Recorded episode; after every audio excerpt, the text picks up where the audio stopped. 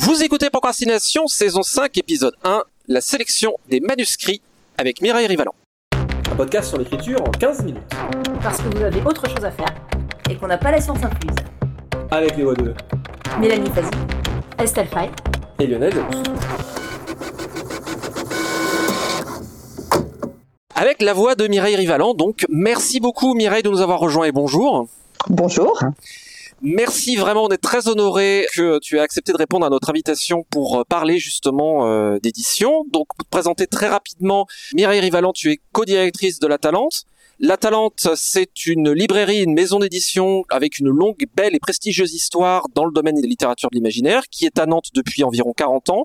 Environ un millier de titres au catalogue tout confondu, de l'imaginaire donc, mais aussi du polar, des essais, du théâtre, de la BD, en grand format, en poche et en numérique.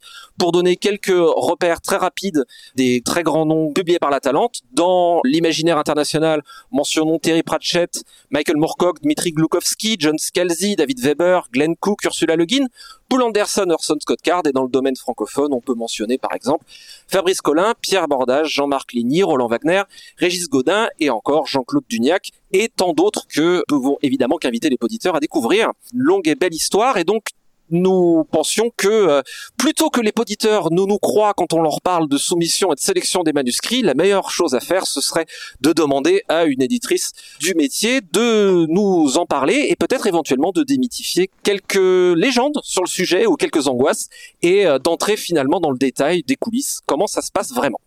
Pour commencer, une question très concrète, combien, pour avoir une idée, combien de manuscrits est-ce que la Talente reçoit à peu près?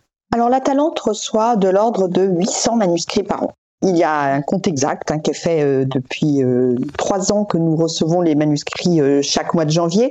Je l'ai pas tout à fait en tête, mais oui, c'est de l'ordre de 800 et c'est, je pense que c'est proportionnel à ce que reçoivent nos confrères et en fonction de ce que nous publions. Et derrière, en fait, comment s'organise la sélection? C'est-à-dire, est-ce que ça se fait en plusieurs étapes? Est-ce qu'il y a des chaînes de relecteurs? Comment ça se passe concrètement? Alors concrètement, il y a effectivement une personne qui regarde tous les manuscrits reçus, Jusqu'en 2008, je crois me tromper peut-être à un an près, je m'occupais de cela. J'ai passé ce relais à Yann Olivier quand nous avons eu la chance de pouvoir commencer à travailler ensemble. Et donc, effectivement, soit moi, pendant longtemps, puis maintenant Yann Olivier, reçoit l'ensemble des manuscrits, les ouvre, vérifie qu'ils correspondent bien à nos intentions de publication, et ensuite ben, il se plonge dans la lecture de tout ce qu'il a euh, sélectionné comme pouvant être euh, valide pour notre publication.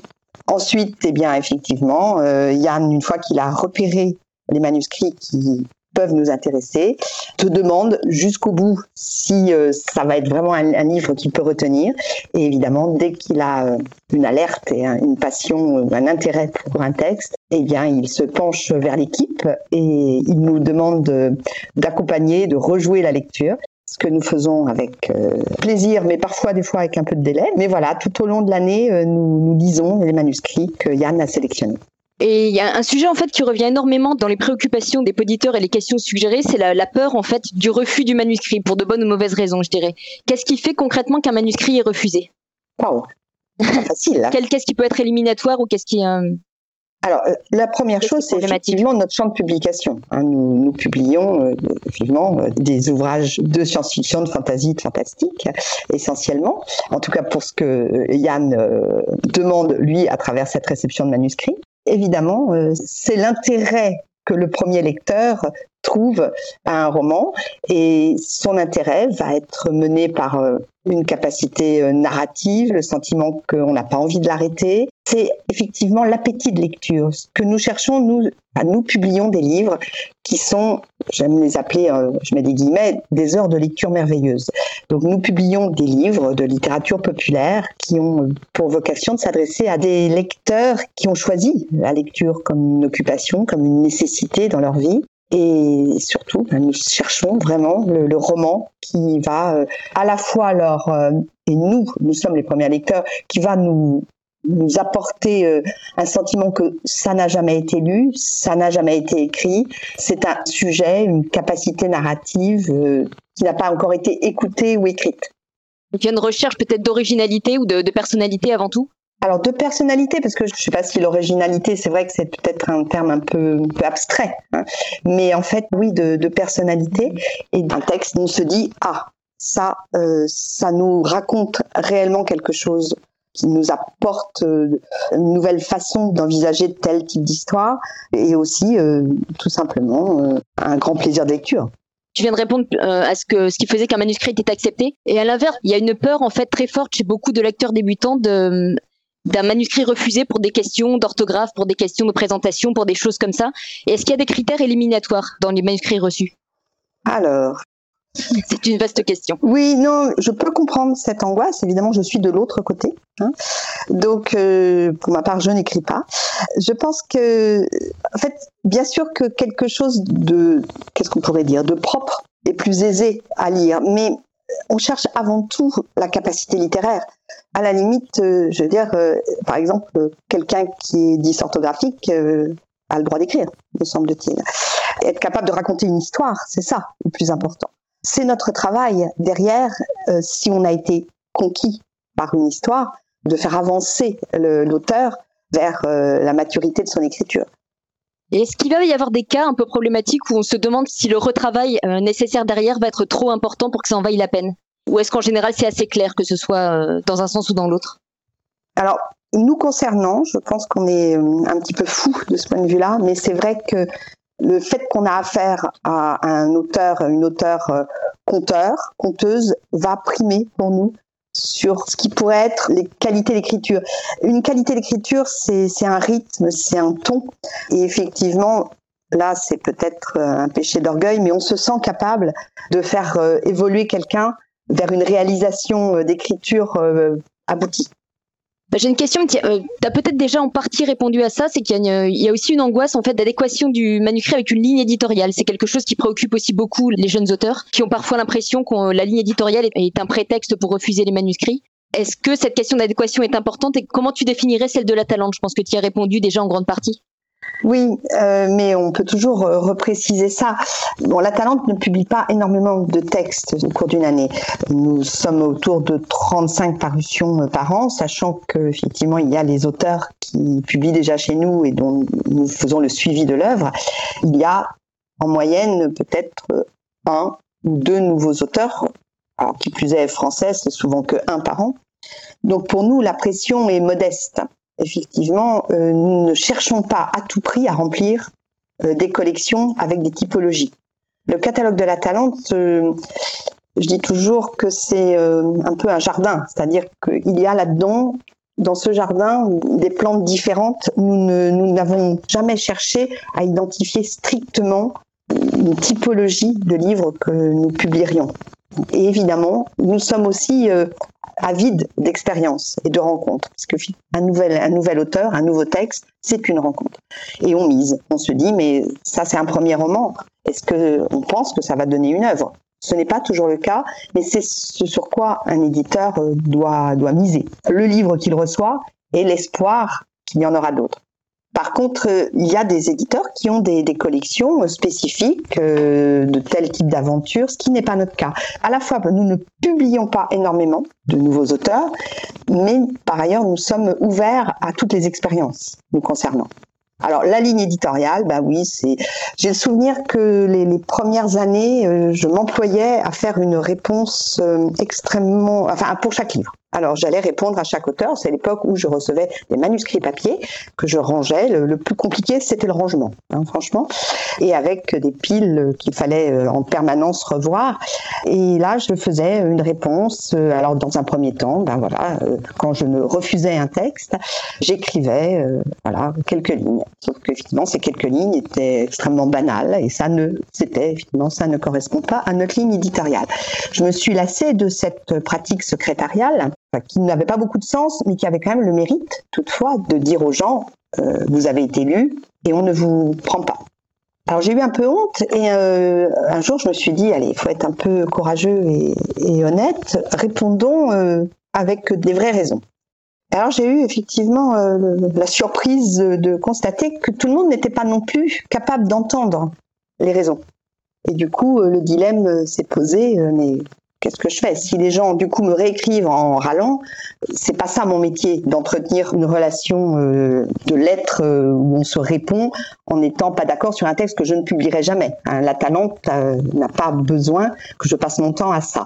Donc j'étais bien embêtée et bon, j'avais finalement conçu une lettre de réception qui disait et si vous n'avez pas de nouvelles, c'est qu'on ne prend pas votre texte. C'est pas très sympathique, mais je reconnais que ça avait le mérite de me mettre au moins à un endroit où euh, je n'étais pas euh, en porte-à-faux vis-à-vis de mes heures de travail et d'éditrice qui, globalement, a beaucoup de temps à passer sur les textes qu'elle a choisi de publier. Alors évidemment, bah, ça donne en plus la liberté de se dire que si quelque chose ne nous a pas tout à fait convenu, mais qu'on trouve qu'il y a beaucoup de qualité, eh bien on contacte les gens et on en parle. Voilà. Mais évidemment, la question de la ligne éditoriale, j'en conviens, euh, c'est un élément de langage, comme on dit actuellement. Et pour revenir sur la question de la rencontre entre un éditeur et un auteur, quel est le meilleur moyen pour attirer l'attention d'un éditeur? Est-ce qu'il vaut mieux euh, plutôt le rencontrer en personne, sur un salon ou ailleurs, ou est-ce que la soumission euh, suffit par elle-même? La seule chose qui compte, c'est le texte. Euh, c'est clairement cela, et d'ailleurs, je ne suis pas une adepte des lettres de présentation à rallonge et encore moins des synopsis, parce que précisément, enfin, un sujet peut me faire envie, mais euh, ce qui compte, c'est effectivement la façon dont cela est raconté. Donc les rencontres sur des salons, ben oui, ça permet peut-être quand même de se dire qu'on parle de la même chose, qu'on a les mêmes intérêts. Et ce n'est pas rien, mais la seule chose importante, c'est qu'on nous envoie un texte et qu'on prenne le temps de le lire. En fait, corrige-moi si je me trompe, tu décris pour moi dans l'ensemble du manuscrit que tu reçois quelque chose qui est un tout holistique ces derniers temps, en ligne, et euh, nous plaidons coupables concernant cette tendance, il y a euh, une tendance euh, venue, entre autres, du monde anglophone, à essayer de voir la littérature et l'écriture, qui est un art, mais aussi avec sa part de technique narrative, et dont nous parlons depuis 4 ans maintenant. Est-ce que c'est une tendance que tu as vue? Est-ce que tu as un regard là-dessus? Est-ce que tu penses que c'est une bonne chose? Est-ce que tu penses qu'au contraire, c'est une fausse piste, etc. Alors, ce n'est pas dans la culture française et euh, je pense qu'il y a un grand manquement dans l'éducation euh, d'écriture en France. Pour autant, effectivement, euh, c'est une chose que moi je n'ai pas, à laquelle je n'ai pas été confrontée pendant mes études et je pense qu'effectivement, ça aurait dû faire partie d'un cursus, même de gens comme moi qui n'avaient je ne sais pas si j'aurais eu l'intention d'écrire si on m'y avait poussé, mais je pense que ça aurait dû faire partie de mon éducation d'étudiante. Donc du coup, c'est vrai que j'ai une vision euh, peu éclairée sur le sujet. Euh, il me semble que quand même ce qui se passe aux États-Unis, quand on confie des cours, des chaires de travail euh, d'écriture, on le confie à des gens qui acceptent effectivement de se lancer dans une expérience, dans un travail sur le rapport entre la langue et l'histoire qu'on a envie de raconter. Et ça, je, je, ne vois pas comment ce serait mal j'ai absolument pas de préjugés contre ça. Après, les techniques toutes faites qui font que tout le monde va ressembler à tout le monde me semblent aberrantes. Mais pour autant, avoir soi-même un projet d'histoire et apprendre à créer le suspense, à mettre en place un personnage, je ne vois pas comment ça peut nuire. Pour autant, effectivement, pour ma part, je n'ai pas cette pratique-là. Je suis euh, là où un travail euh, de quelqu'un qui estime avoir réussi ce, mélange, cette osmose, peut faire que euh, cette personne va oser euh, et se dire je veux être publié et je vais envoyer ça à un éditeur. Donc moi, je ne suis pas contre. Pour autant, je n'y vois pas forcément le gain de plus de textes réussis. Ah, c'est intéressant comme tendance. C'est vrai, euh, je suis heureux que tu aies abordé la question du formatage parce que c'est vrai que c'est un peu quelque chose qu'on voit parfois euh, circuler en réponse au, avec euh, par exemple le développement des masters d'écriture créative en France qui est quand même quelque chose d'extrêmement récent alors que ça existe aux États-Unis depuis puis pour ainsi dire toujours mais c'est intéressant de voir que ça ne se transcrit pas nécessairement dans dans ce que tu reçois pour ma part, cela dit, moi, ça me dérange pas tant que ça. Enfin, je trouve pas qu'on manque de texte. Hein. Euh, je comprends qu'il y ait plein de gens qui ont envie d'écrire. Après, je pense que dans les gens qui ont envie d'écrire, il y a surtout des gens qui ont envie euh, d'avoir écrit. Hein, et euh, effectivement, il y a énormément de tri à faire pour alimenter les, maisons d'édition qui ne peuvent pas publier à l'infini et pas plus qu'il n'y a de lecteurs pour lire une infinité de livres. Ce à quoi nous prétendons, nous, en tant qu'éditeurs, c'est finalement d'oser affirmer que on va opérer un tri Et on voit bien que certains d'entre nous, et ça m'est arrivé, euh, ne vont pas accrocher, vont refuser un texte alors que quelqu'un d'autre va le publier, et cette personne aura raison de l'avoir publié. Hein, euh, je crois qu'on a tous comme ça des, bah, des moments où on se dit ah zut, ou alors on se dit ah d'accord, bon c'était pas ce que je pensais, enfin je ne, je ne pouvais pas le mettre dans ma collection, mais dans telle autre collection, ok, c'est une bonne chose et tant mieux s'il y avait des lecteurs pour ça. Pour autant, moi, je ne me sens pas effectivement euh, en manque. Euh, bah, vous voyez, on a de plus en plus de livres publiés chaque année. Est-ce que c'était des livres euh, qui devaient tous paraître? Je ne le crois pas. Mais ça, toujours confondu. Hein. Je ne mettrais pas la science-fiction et la fantasy en deçà. Je crois justement qu'on est plus exigeant. Je pense qu'on a tous nous-mêmes des expériences ici de textes qui n'ont pas été pris à certains endroits et qui ont connu une vie, une vie tout à fait honorable ailleurs. Est-ce que euh, Mireille, tu as, je sais pas, des idées reçues à déboulonner sur la sélection des manuscrits que tu entends dire et que tu aimerais voir arrêter de circuler? Alors oui, les idées reçues, ça c'est une, belle appellation. Mais en tout cas, euh, alors je pense réellement que d'un éditeur à l'autre, il y a des différences. Hein. Mais euh, dans les idées reçues, c'est qu'effectivement, enfin, le texte que un écrivain estime abouti et qu'un éditeur estime abouti, ce ne sont pas toujours les mêmes. Ça, j'en suis certaine ce qui ne veut pas dire que l'auteur ne doit pas faire le maximum pour que son texte euh, soit le plus terminé possible. Et quand je disais tout à l'heure que les, les dysorthographiques ont le droit d'être des écrivains, je dis juste que c'est pas ça qui peut arrêter un éditeur. Je préfère hein, les textes euh, avec une orthographe et une structure grammaticale excellente. Mais pour autant, je veux surtout trouver euh, des histoires passionnantes sur cette idée reçue-là, oui, je, peux enlever en tout cas des angoisses, mais je ne sais pas si ça enlève du travail aux gens, hein, pour autant. Bien, merci infiniment Mireille d'avoir euh, passé ce temps-là avec nous. Très rapidement, pour trouver la Talente en ligne, nous pouvons inviter fermement, s'ils ne connaissent pas déjà les auditeurs, à aller euh, visiter le grand et beau catalogue de la Talente sur l-atalante.com. On vous trouve également sur Twitter, at la Talente. Pinterest et Instagram à Aide la Talente tout attaché et sur Facebook, la page c'est édition au pluriel la Talente, encore une fois tout attaché.